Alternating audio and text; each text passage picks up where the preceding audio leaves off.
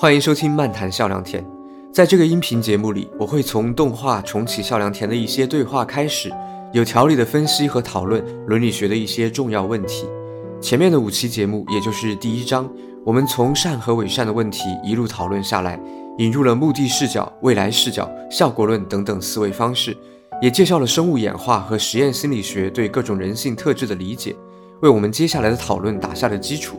从这期节目开始，我们进入第二章，寻找价值判断的依据。我认为伦理学要解决的根本问题就是我们怎样过得更好。这个问题我会粗略地分成两个步骤。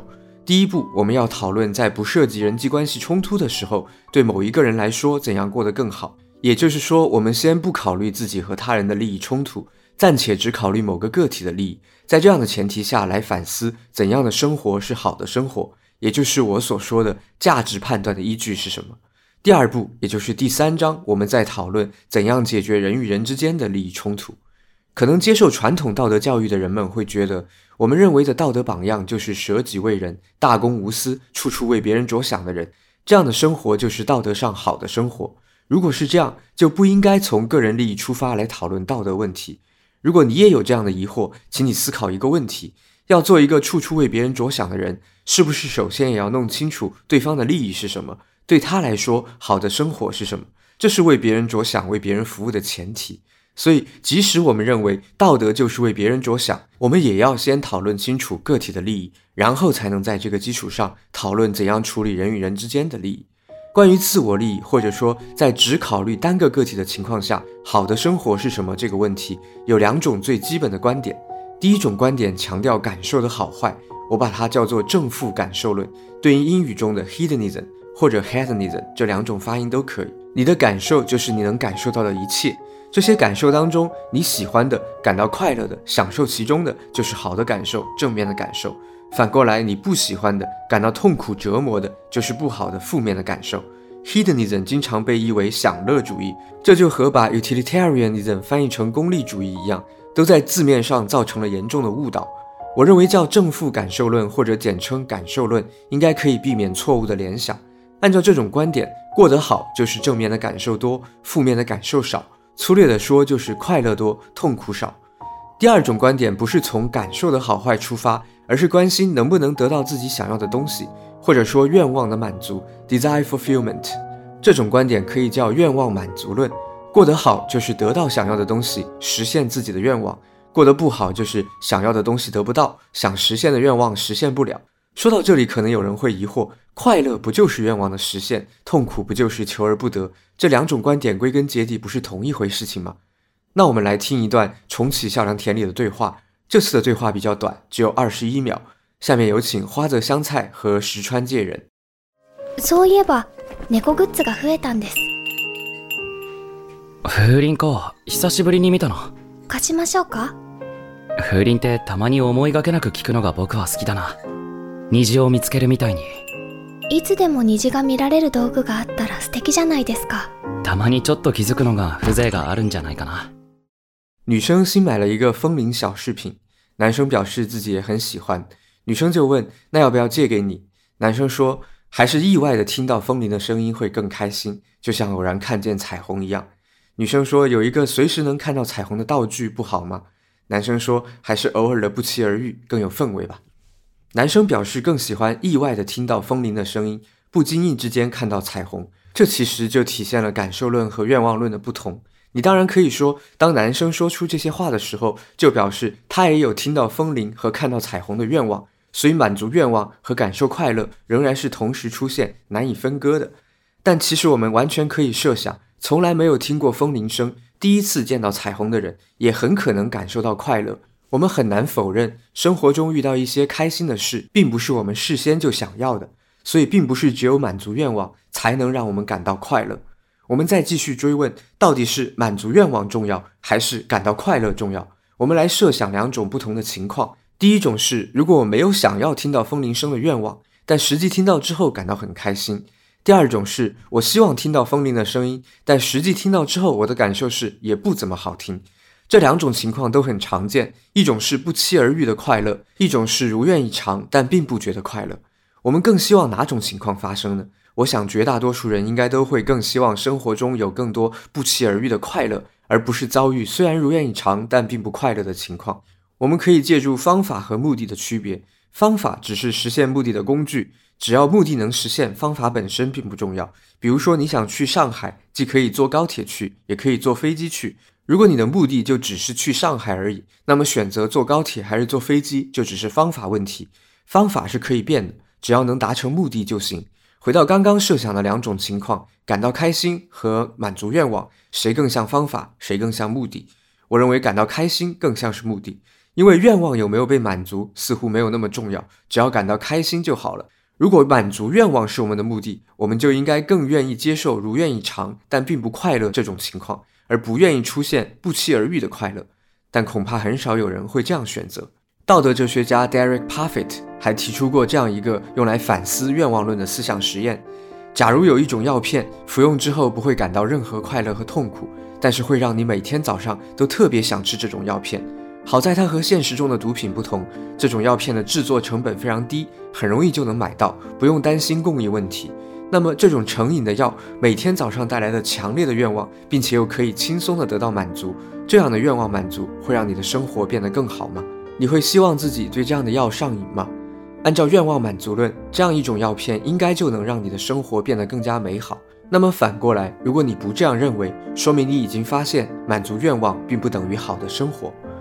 我认为，即使沿着愿望论的思路问自己希望哪种情况发生，感到快乐也是比满足愿望本身更加根本的利益，因为你更希望的应该就是感到快乐，而不是更希望满足愿望这件事情本身。感受到的快乐是不是我事先想要的，没有那么重要。反过来，如果满足了愿望却不快乐，这样的满足就会缺乏意义。而如果按照感受论的思路，不期而遇的快乐当然好过如愿以偿但并不快乐。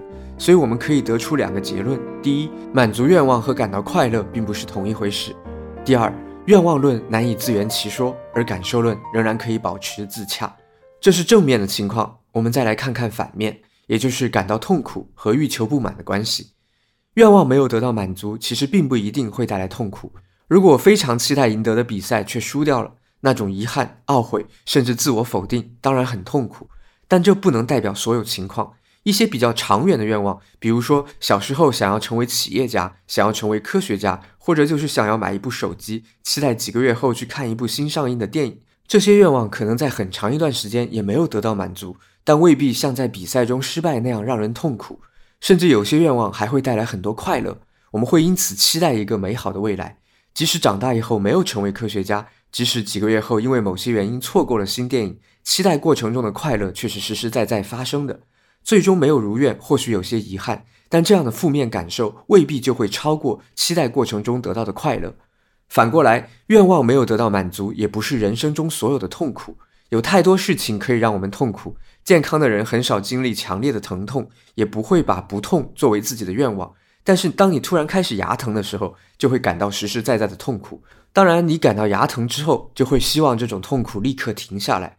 这样的愿望的确没有很快得到满足。但是，牙疼的痛苦却不只是愿望没有得到满足的痛苦，而至少是生理上直接感到的痛苦和愿望没有得到的满足的痛苦两者的叠加。其中生理上的痛恐怕远远比愿望没有满足的痛苦更加强烈。又比如你突然踩到一根针，当痛觉出现的时候，你就已经感到了强烈的痛苦，而不是当你希望痛觉消失却还没有消失的时候，你才感到痛苦。生活中突然遭遇的意外事件也是同样的道理。我们不能用欲求不满来解释所有的痛苦。说到这里，我想提醒一下对哲学讨论不太熟悉的朋友，哲学讨论非常注重论证的过程。而不是只关心作者得出了什么观点和结论。如果论证过程有问题，即使你的结论正确也没有意义。而推理和论证就要用到逻辑学，这是我们大多数人接受的教育中非常欠缺的部分。就算是涉及逻辑学的考试，比如说公务员考试或者 MBA 考试里的很多逻辑题，在我看来也比较脱离实际的运用，很多时候只是在考察从自然语言到形式逻辑的翻译。与我们日常生活和学术讨论中实际接触到的推理论证没有太多联系。即使学会了怎样做题，也未必能够敏锐地在阅读中发现逻辑问题，未必习惯在自己的写作中构造和检验逻辑论证。但是，我们如果单独讲逻辑学，可能又会比较冗长无聊。每个人的逻辑学基础也各有不同，所以我打算把逻辑学的内容穿插在我们具体的讨论之中，在适当的时候介绍一些常用的，我在之前的叙述中恰好用到的论证方式。比如说，我刚刚用到的就是举反例。举反例是一种非常强大的论证方式。你说都这样，我只要找到有一个不这样，那么你说的都这样就不成立。哪些命题属于都这样呢？比如说全称肯定命题，所有的 A 都是 B。全称否定命题，所有的 A 都不是 B；充分条件命题，只要 P 成立，Q 就成立；必要条件命题，只有 P 成立，Q 才成立。不知道大家还记不记得我在第一章第二节讨论利己派和利他派的分歧的时候说，这两派的主张并不是对称的。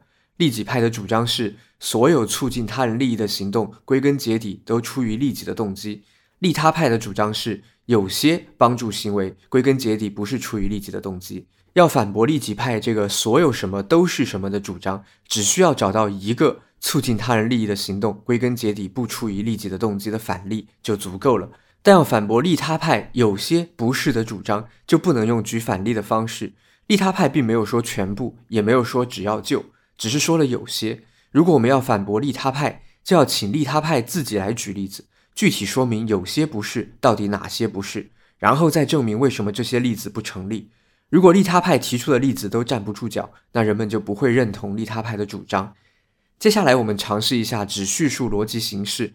如果要反驳所有的 A 都是 B，只需要举出一个反例，说明有的 A 不是 B 就足够了。刚刚我就用“有的快乐不是愿望的满足”反驳了“所有的快乐都是愿望的满足”这个全称命题。如果要反驳只要 P 成立，Q 就成立，只需要举出一个反例，说明某种情况下 P 成立，Q 却不成立。比如有人说，只要满足了愿望就会感到快乐，我们就可以举出一个反例，说明有一次某个人满足了愿望却没有感到快乐，那个只要就的论述就站不住脚了。当然，到底要怎样才能向别人证明没有感到快乐，就是一个逻辑之外的问题了。我们或许只能让对方回忆和反思，他自己在某些时候是不是也出现了尽管满足了愿望却没有感到快乐的情况。如果要反驳，只有 P 成立，Q 才成立。只需要举出一个反例，说明某种情况下 P 不成立，Q 却成立。比如说，我想反驳只有愿望得不到满足才会感到痛苦这个观点，我们就只需要找到一个反例，说明某种情况下明明不存在没有满足的愿望，却仍然感到了痛苦。如果你是一个初学者，只听音频可能会很难跟上刚刚这几段逻辑学的叙述，建议你对照文稿自己再推理一遍。我认为这些比较基础的反驳形式应该熟练到只用日常语言，不借助逻辑记号就可以自由转换的程度。但是为了训练或者检验自己的逻辑是不是严谨，也需要把论证的过程写出来。逻辑学上所说的论证，最终都可以整理成一串句子，最后的这一句就是整个论证的结论，结论之前的句子就是论证的前提。一个简单的举反例论证，只需要提出一个前提就可以得出结论。比如说前提。有的快乐不是愿望的满足。结论并不是所有的快乐都是愿望的满足。抛开它的具体内容，这个论证的抽象形式是：前提有的 A 不是 B。结论并不是所有的 A 都是 B。这个论证形式是保真的，英文叫 valid。